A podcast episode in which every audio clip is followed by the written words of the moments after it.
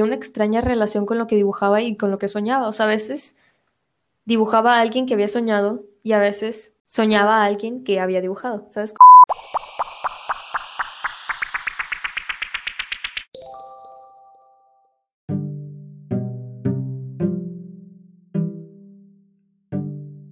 ¿Me escuchas? Sí, sí, te escucho. Uy, qué bueno. Qué bueno. Ay, saqué mis sketchbooks de primer semestre para, para recordar. Wow. Fíjate que en primer semestre me gustaba muchísimo dibujar.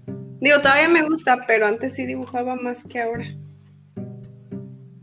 Oye, qué padre. Deberíamos hacer un recorrido de sketchbooks, porque sí, o sea, es que recordar es volver a vivir. y las sketches son como diarios, pero en dibujos. No, y yo siempre he notado que, bueno, antes tendía mucho a dibujar rostros, pero rostros así estos que te aparecen en la imaginación y siempre tenían una similitud, a mí, todos se parecían a mí. Wow, oye, está bien interesante eso. Es que me pasó exactamente igual y siempre dibujaba de que, o sea, era como una versión de mí, pero distinta. Sí. Sin querer queriendo me dibujaba a mí misma. De hecho, ¿sabes un fun fact que no sé si ya te has dado cuenta, pero lo hago de manera inconsciente? En los dibujitos de ETC casi siempre les pongo ceja. Porque, no sé, es algo como que una característica que está muy marcada en mis dibujos, de siempre tener ceja.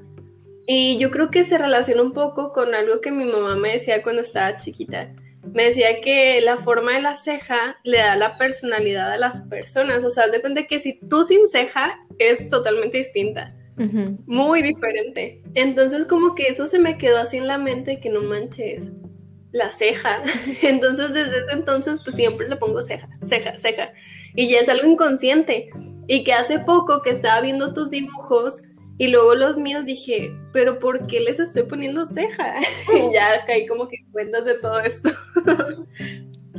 sí, es algo muy personal, o sea, qué interesante. Y fíjate que yo no me había dado cuenta que tenían ceja, como que, o sea, tus dibujos, pues, no, no les había prestado atención porque yo creo que, mm, pues, no sé, no sé, yo, yo me imagino que cuando veo los dibujos, veo mucho como que el trazo. Y tu trazo me gusta mucho y, obviamente lo veo distinto al mío, pero no me fijo en características, sino me fijo en, no sé, como que me transmite una vibe y simplemente como que la acepto. Y ya, y me gusta. Pero qué curioso, nunca me he dado cuenta.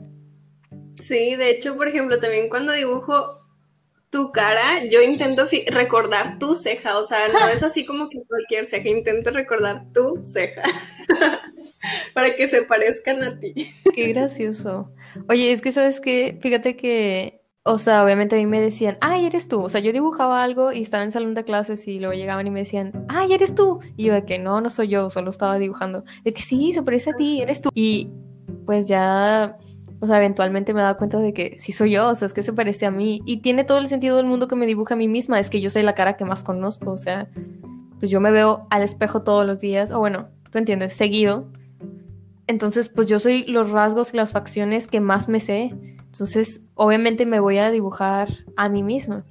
Y luego, yo creo que por ahí de la preparatoria llegué a la conclusión de que, pues todos estos como que autorretratos que estaba haciendo no eran una copia fiel a mí físicamente, pero sí eran a lo mejor una representación de mí mm, internamente, ¿sabes? O sea, algo, a lo mejor algo tenían que ver conmigo. No necesariamente, es que eso va a sonar muy cliché, porque obviamente a mí me pasaba que decían, ¿estás triste? Porque dibujaba a lo mejor a un personaje y estaba triste o algo así. Y como que no, no estoy triste, estoy bien, o sea, mm, de que no, no estoy mal o algo así, simplemente pues lo dibujé Supongo que hay cosas que a veces te parecen interesantes, hay cosas que te inspiran, hay cosas que te llaman la atención, hay cosas que pues quieres intentar y ya, y pues las dibujas. Y obviamente al principio a mí no me gustaba dibujar ojos. Qué curioso, da todo mundo de que todos los que dibujan primero les gusta dibujar ojos. Es lo primero que siempre hacen de que ojos, ojos, ojos, ojos. Y yo no, es más, no me gustaba. Y me acuerdo que todos, o sea, imagínate, esto va a sonar, no solo va a sonar, o sea, se veía muy creepy, o sea, todos los personajes que yo dibujaba no tenían ojos, o sea, tenían dos huecos negros en la cara, o sea, se veía muy de que, no sé, como muy emo, y todos pensaban así como, estás bien, estás en depresión, eres una persona suicida, y yo de que no, o sea, no, es un dibujo de que, pero hoy en día de eso pienso que pues algo, algo ha de tener de cierto que obviamente refleja algo interno mío, o sea, el hecho de que no me interesara dibujar los ojos, ¿sabes? Como que había una parte de mí, yo creo que, que le parecía más interesante expresar, pues no sé, yo creo que lo que sea que quisiera expresar en otra cosa que no fuera la mirada, como que a lo mejor en, su boca o en lo que traía vestido o en su, en su cabello, siempre me ha gustado mucho el cabello. Hoy en día sí me gustan los ojos, pero bueno, el punto es que sí está muy interesante, está muy interesante eso de que una, como que al principio a lo mejor siempre tendemos a dibujarnos a nosotros mismos y dos, que no sé, qué es lo que dice de nosotros en ese momento, ¿sabes? Sí, y yo creo que también, por ejemplo, hay un safety place, como lo que puedes dibujar y sabes que te sale para a tu gusto, vaya, o sea, puede que otras personas, personas lo dibujen mejor o X cosa, pero que a ti te guste cómo lo plasmas y que digas, ay, voy a dibujar esto. Por ejemplo, muchos son los ojos. Muchas personas dibujan ojos súper bien y otros que dicen, a mí me gusta mi forma de dibujarlos.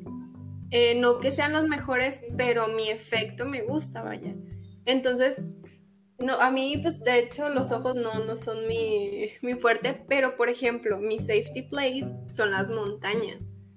Yo, de, si pudiera dibujar cualquier cosa, serían montañas. Me encanta, me, me, relaja mucho y siento que como que me conecto, me conecto con lo que estoy plasmando.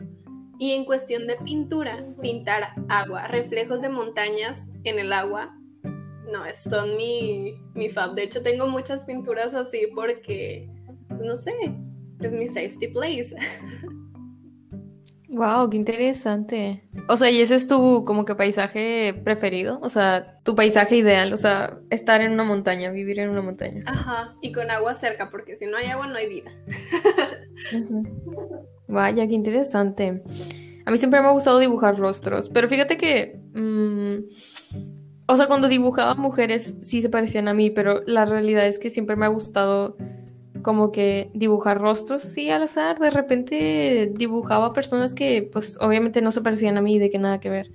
Como que los hacía yo creo que, no sé, inconscientemente. Es que también, por ejemplo, yo tengo una, una relación muy extraña con los sueños. O sea, de hecho esto, se lo platiqué a mi psicóloga. Como que para mí siempre ha sido muy normal soñar mucho y me doy cuenta que para muchas personas no, o sea, como que fui creciendo y me, me, fui dando cuenta de que no es muy normal que todos nos acordemos de lo que soñamos, pero pues para mí era muy normal, o sea, nunca le presté mucha atención. Luego ya le fui dando más importancia porque pues como que la memoria es algo, pues es algo que puedes ejercitar, ¿no? Entonces cada vez me acordaba más de mis sueños y depende, depende de muchas cosas, o sea, me doy cuenta que soñar depende de muchas cosas, de, o sea, del estrés, de qué comiste una noche antes, si fue grasoso, si fue azucarado, si te cayó muy pesado, porque la digestión va a afectar mucho en qué tanto duermes. importaba mucho en dónde duermo, o sea, si es en una cama, si es en un sillón, si es en mi cuarto, si es en la sala, si es en la casa de una amiga, todo eso afectaba a mis sueños. O sea, empecé a ser como que más consciente de eso. Y bueno, el punto es que me empecé a dar cuenta de que había una extraña relación con lo que dibujaba y con lo que soñaba. O sea, a veces dibujaba a alguien que había soñado y a veces soñaba a alguien que había dibujado, ¿sabes cómo? O sea, como que en mi memoria empezó a ver, o sea, realmente ya, ya no pude hacer una disociación, curioso, pero para mí esa era la tendencia, o sea, dibujar personas que yo no conozco y que pues creo que nunca he conocido, pero de repente las veía de que en mis sueños. Wow, es que sí tiene muchísima relación todo esto, porque de alguna manera lo estamos viendo y puede que sea solamente un sueño, pero somos conscientes de las características de esos elementos. A mí me llegó a pasar algo parecido, pero con una habitación. Yo soñé, no voy a contar todo el sueño porque la verdad sí estuvo un poco creepy, pero me acuerdo perfectamente de la distribución de la casa, de cómo yo andaba recorriendo la cocina y luego me subí a las escaleras del segundo piso y que luego tenía unas rejas arriba y abajo las escaleras. O sea, me acuerdo de cada aspecto de esa casa Y como se me hizo tan curioso porque normalmente me pasaba que sí recordaba mis sueños, pero a personas, a ciertos personajes así súper fantásticos, pero nunca me había pasado como tal de una casa, que yo me acordara perfectamente de una casa, dije, qué extraño. Y ahí fue cuando dije, la, tengo que dibujar, tengo que, que plasmarla porque estaba en mi, en mi cabeza y no sé de dónde la saqué. Wow, qué padre. Está bien interesante eso. O sea, yo puedo hablar de esto, te juro que horas y horas, porque me encanta. O sea, siempre me ha gustado mucho y más cuando me di cuenta que tiene. O sea, toda la relación que existe entre lo que sueñas con, lo, con tu subconsciente. O sea, que, que tu subconsciente es como que esta caja cerrada, misteriosa, que solo abres en las noches y que ahí ocultas de que lo más oscuro y lo más secreto y lo más, no sé. Y que a veces cosas que ni sabes de ti. Ajá, eso, eso es lo más interesante. Entonces, yo con, con eso solo te puedo decir que sí me ha pasado, o sea, mm, a veces me despierto y sueño algo y lo dibujo para no olvidarlo.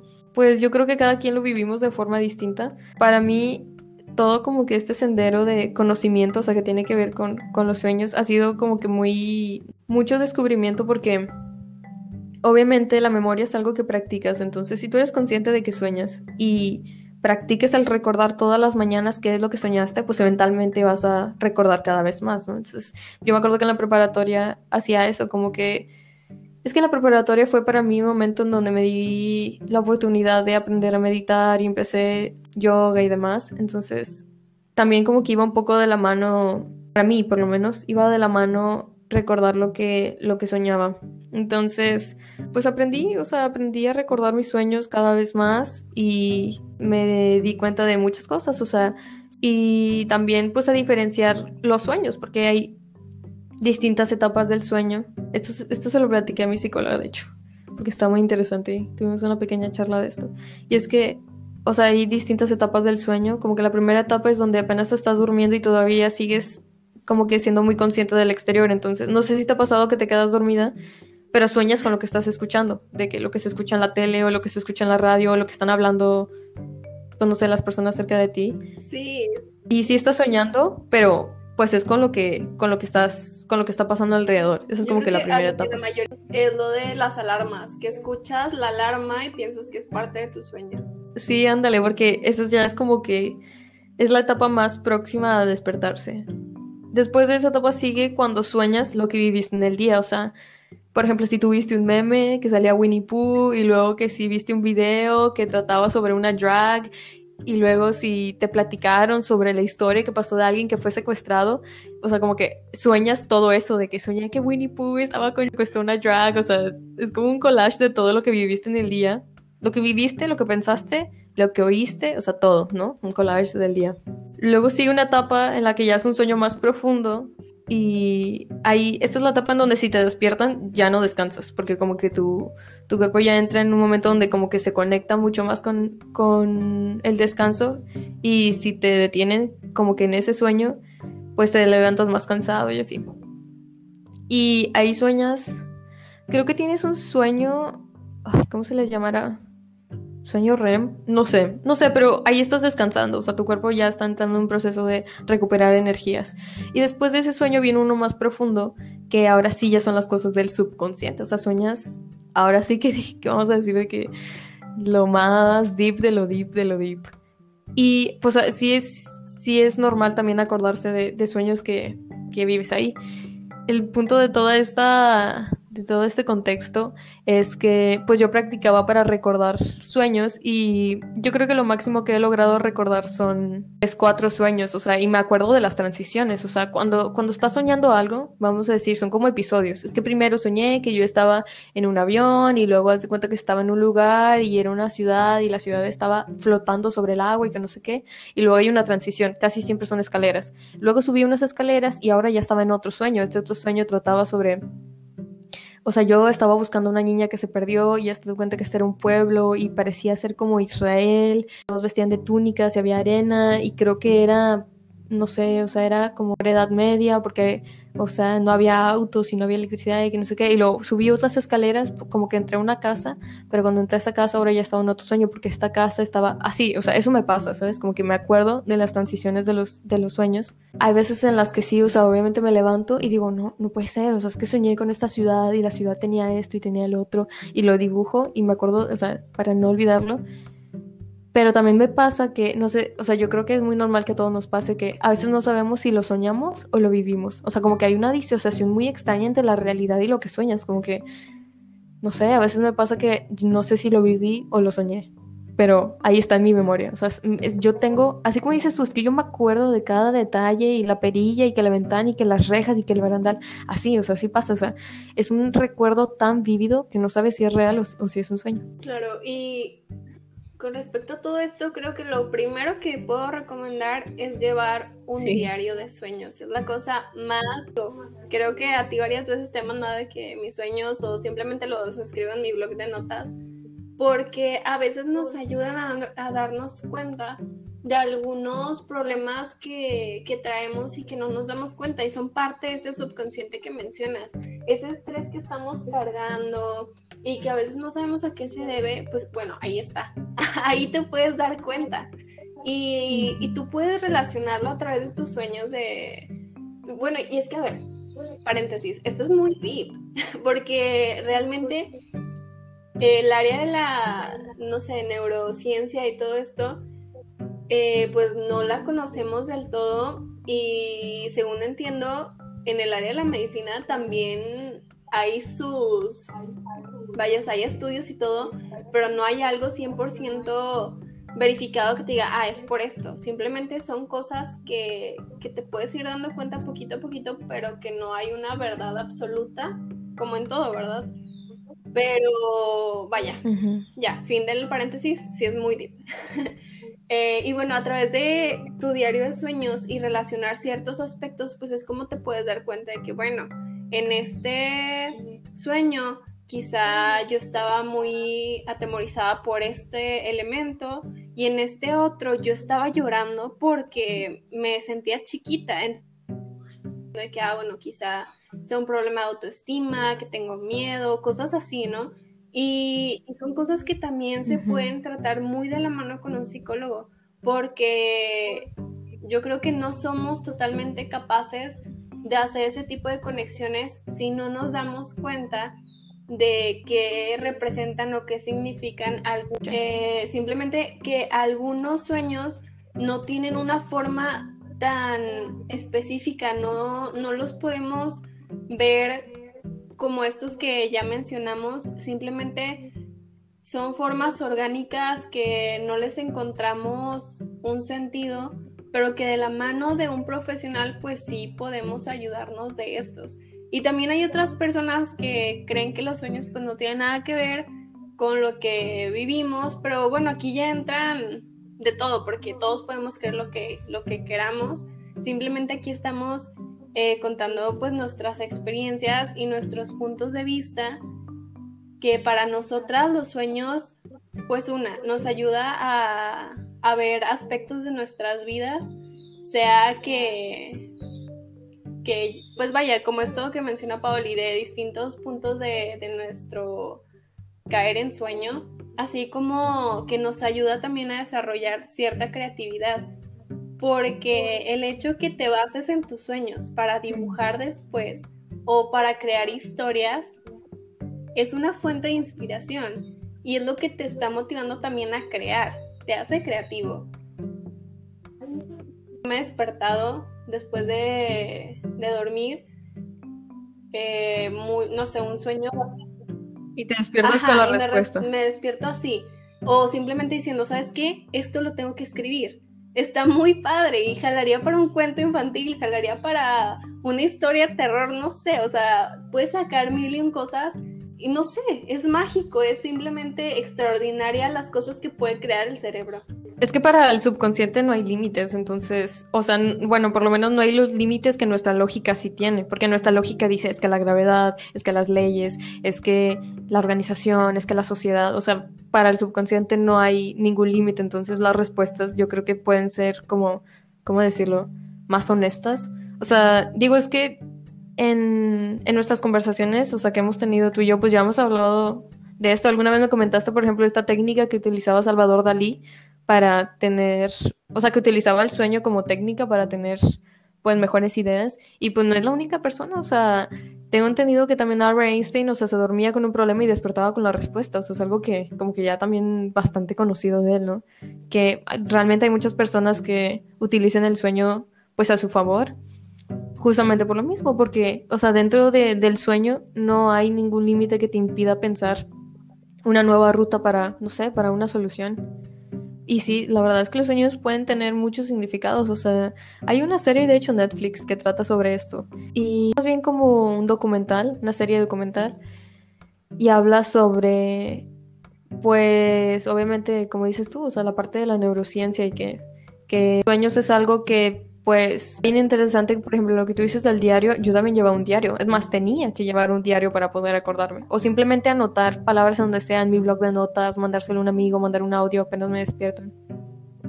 Eh, esta persona, cada quien tiene su técnica. La persona a la que entrevistaban decía es que yo me creé un personaje. O sea, me creé un personaje que es mi, es mi yo superior y es como un superhéroe y tiene capa y él, o sea, me tuve que crear como un superhéroe porque cuando tengo pesadillas, él me protege.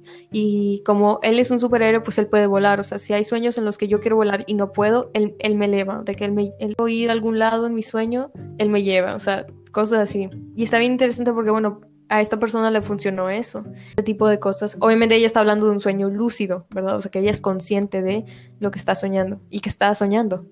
Entonces, un poco como lo de la película de Inception, que estaba, esta película estaba bien interesante, es de mis películas favoritas. Que pues eres consciente en el sueño y lo modificas a tu favor. En este caso, pues ella, ella lo modificaba, pero a través de, de pues del personaje que te platico. Pero pues obviamente, como dices, es que cada quien le va a dar la interpretación que quiere, porque también está un lado como que muy espiritual, o sea, está este lado, vamos a decir, esotérico de los sueños, o sea, el decir es que si sueñas con nueces significa mala suerte y si sueñas que se te caen los dientes significa que se va a enfermar alguien de tu familia y, ¿sabes?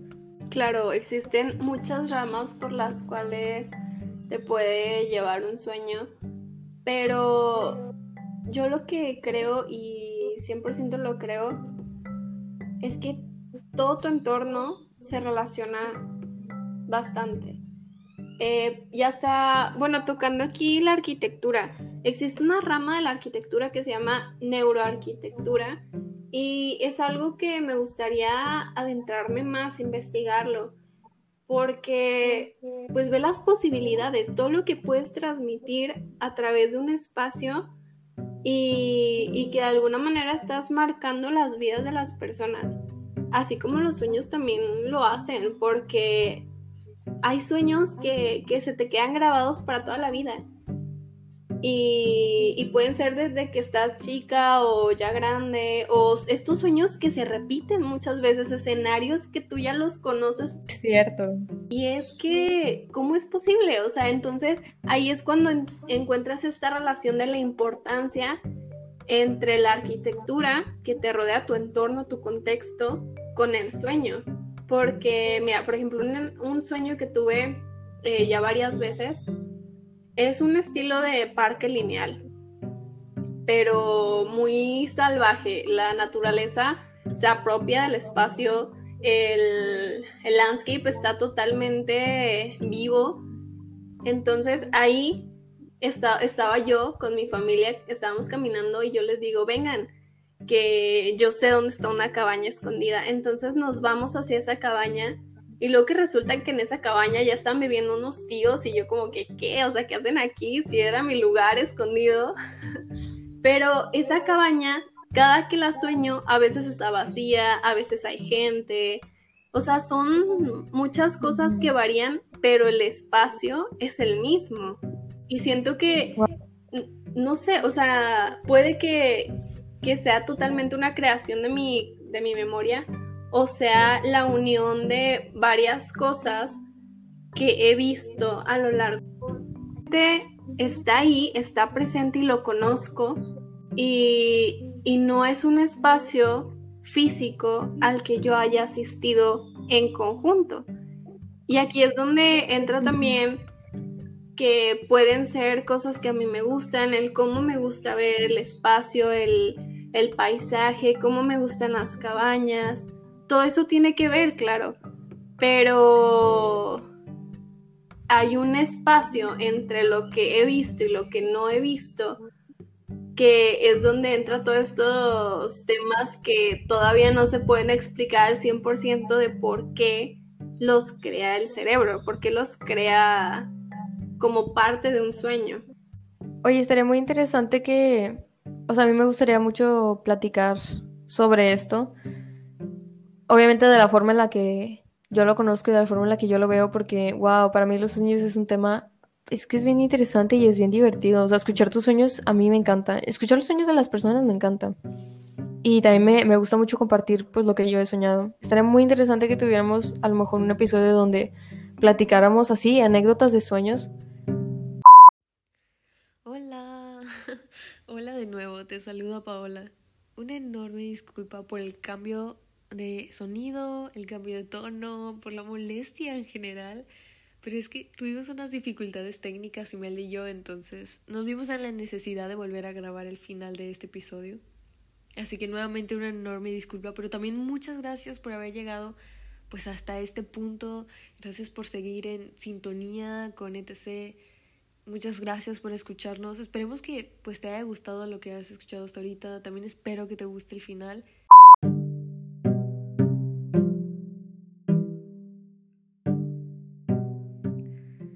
que a lo largo de todo el episodio tocamos varios temas o pusimos varios temas sobre la mesa que, que son bastante interesantes y la verdad es que son dignos de que cada uno de ellos pues los hablemos de una forma más profunda. Y me gustó en lo personal cómo es que empezamos hablando sobre los dibujos, después sobre los sueños y luego sobre la memoria.